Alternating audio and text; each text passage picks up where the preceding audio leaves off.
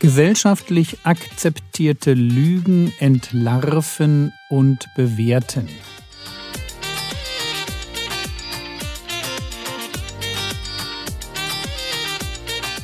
Theologie, die dich im Glauben wachsen lässt, nachfolge praktisch dein geistlicher Impuls für den Tag. Mein Name ist Jürgen Fischer und heute geht es um Moral. Lasst uns gedanklich dort fortsetzen, wo wir gestern aufgehört haben. Quasi postmodernes Denken anwenden auf Fragen des Moralischen, der Ethik. Wenn es keine absoluten Wahrheiten gibt, dann gibt es natürlich auch keine absolute Moral. Moral wird relativ. So sagt man das. Und jetzt könnte man schon bei der Formulierung ein wenig schmunzeln, denn auch wenn man gern davon spricht, dass Moral relativ ist, sie ist eigentlich subjektiv. Wäre sie nämlich wirklich relativ, dann hätten wir im Hintergrund einen Maßstab, an dem wir sie messen müssten. Versteht ihr mich? Relativ kann ich nur in Bezug auf etwas Absolutes sein. Eine krumme Linie kann ich nur dann zur krummen Linie erklären, wenn es einen Maßstab, etwas Absolutes, die gerade Linie gibt. Und genau diesen Vergleichspunkt beim Thema Moral, den soll es nicht mehr geben. Wo kämen wir dahin, wenn ein Gott uns vorschreiben würde, wie wir zu leben haben? Und so treffen wir auf die heutige Lüge. Lüge Nummer 5. Du hast kein Recht, mich zu verurteilen.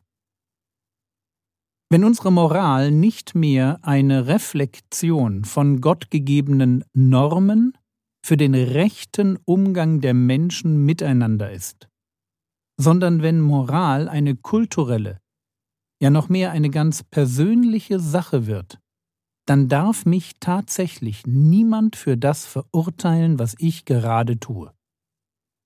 Aber wie soll man in einer Gesellschaft miteinander leben, wenn jeder das tut, was ihm richtig erscheint?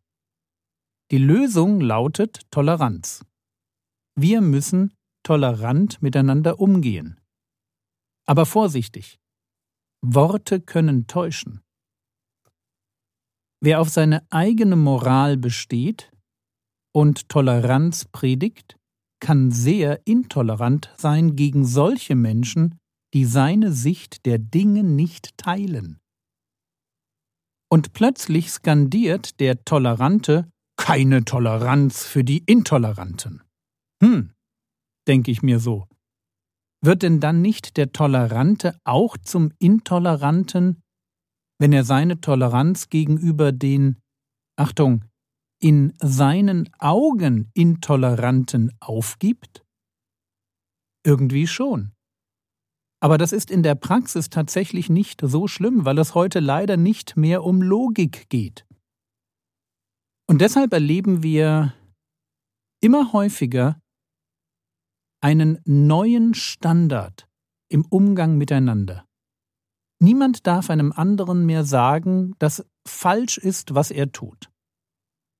Du hast kein Recht, mich zu verurteilen. Wenn du es trotzdem tust, dann bist du raus und reif für den Shitstorm. Dann darf man dich an den Pranger stellen und jeder darf in den sozialen Medien gegen dich zu einem digitalen Kreuzzug aufrufen. Alles im Namen der Toleranz. Sorry, wir leben in einer irren Welt. Die Logik ist dahin. Aber was ist an ihre Stelle getreten? Warum schämen sich Menschen, die so für Toleranz sind, nicht für ihre Aggressivität und Unbarmherzigkeit im Umgang mit Andersdenkenden? Und die einfache Antwort lautet in etwa so.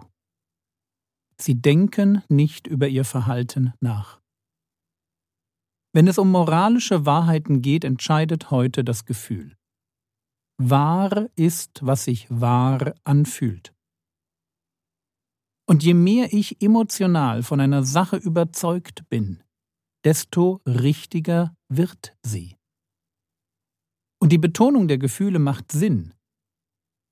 Wenn es keinen absoluten Standard mehr gibt, dann muss es nach meinen Gefühlen gehen. Wonach denn sonst? Und als Christ muss ich an der Stelle warnend die Hand erheben. Einfach weil ich weiß, dass Gefühl und Verstand nicht voneinander getrennt werden dürfen. Gefühle sind ein gottgegebenes Geschenk, aber sie sind ganz schlechte Ratgeber. Wenn es darum geht, ein Leben zu führen, dann sind Gefühle keine verlässliche Quelle für Wahrheit. Das könnte jeder wissen, der ein wenig nachdenkt. Wisst ihr, etwas, das sich von so simplen Dingen wie einer Tasse Kaffee, Hormonumstellungen, einer überraschend hohen Handyrechnung oder dem strengen Blick meiner Chefin beeinflussen lässt. So etwas kann kein verlässlicher Ratgeber für wirklich wichtige Fragen des Lebens sein. Und deshalb ist es für mich als Seelsorger gruselig zu sehen, wie man heute nicht mehr dafür sorgt, dass Gefühle sich mit der Realität versöhnen sondern jetzt muss sich die Realität meinen Gefühlen beugen. Real ist, was ich fühle. Als Gesellschaft durchleben wir gerade das Experiment, wohin es führt, wenn wir den Gefühlen die Führung überlassen. Und wenn jetzt jemand behauptet, es würde uns seelisch als Gesellschaft besser gehen als vorher, ganz ehrlich, ich sehe eine Zunahme an psychischen Erkrankungen, und ich sehe immer mehr Menschen, vor allem Kinder, die unter den Sünden ihrer Eltern leiden. Also lasst uns festhalten. Ein moralischer Relativismus, bei dem jeder tun darf, was er für richtig hält, ist nicht möglich. Oder drücken wir es anders aus, moralischer Relativismus funktioniert nur, solange niemand feste Überzeugungen besitzt. Jeder darf so lange glauben, was er will, solange er nicht denkt, die Wahrheit zu kennen. Wer denkt, dass seine Sicht der Dinge wirklich wahr ist, der ist raus. Keine Toleranz den Intoleranten. Aber führt moralischer Relativismus nicht wenigstens dazu, dass es weniger Konflikte gibt? Gute Frage. Ist das so? Ich würde das gern wissen. Haben wir wirklich den Eindruck, dass unsere Gesellschaft mit dem Aufkommen moralischer Freiheit wirklich friedlicher geworden ist? Ich kann das nicht sehen, und als Christ weiß ich, dass der Mensch für echten Frieden untereinander nicht eine neue Ideologie, sondern ein neues Herz braucht. Er braucht Jesus. Und mein Eindruck ist aktuell der, dass mit der neuen Toleranz einfach nur neue Prügelknaben gefunden wurden. Aber das Streiten geht fröhlich weiter. Ich denke an den Prediger. Es gibt nichts Neues unter der Sonne. Was brauchen wir als Christen in einer Gesellschaft, die uns verbietet, sie zu verurteilen? Meine Antwort wäre Weisheit und Barmherzigkeit. Weisheit. Lasst uns moralische Probleme tief durchdenken, um kluge Antworten zu finden. Auch Christen stehen in der Gefahr, simple Antworten dadurch zu erzwingen, dass man ein Problem übermäßig vereinfacht. Um das mal als Bibellehrer zu sagen. Ganz selten ist ein Bibelvers allein für sich genommen die Antwort auf eine komplexe moralische Frage. Ja, ganz häufig haben wir es mit Schutzzielabwägungen zu tun, die alles andere als einfach sind. Weisheit. Der zweite Punkt ist Barmherzigkeit. Und dabei müssen wir eines verstehen, es gibt keinen Widerspruch zwischen Barmherzigkeit und Wahrheit. Wir müssen uns nicht zwischen ihnen entscheiden. Wir dürfen denken und fühlen.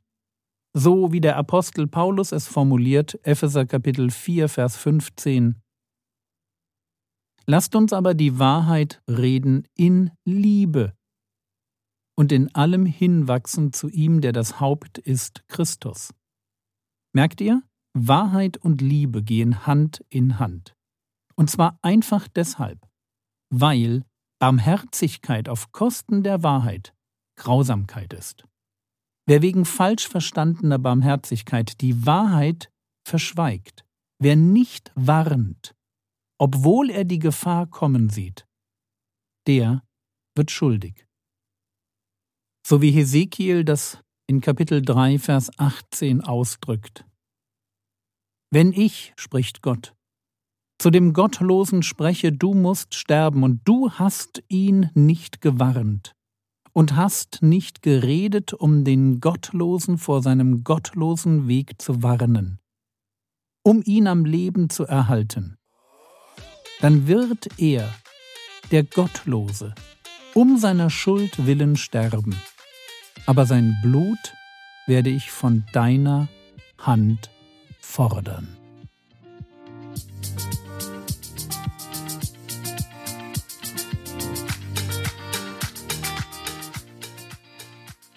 Was könntest du jetzt tun?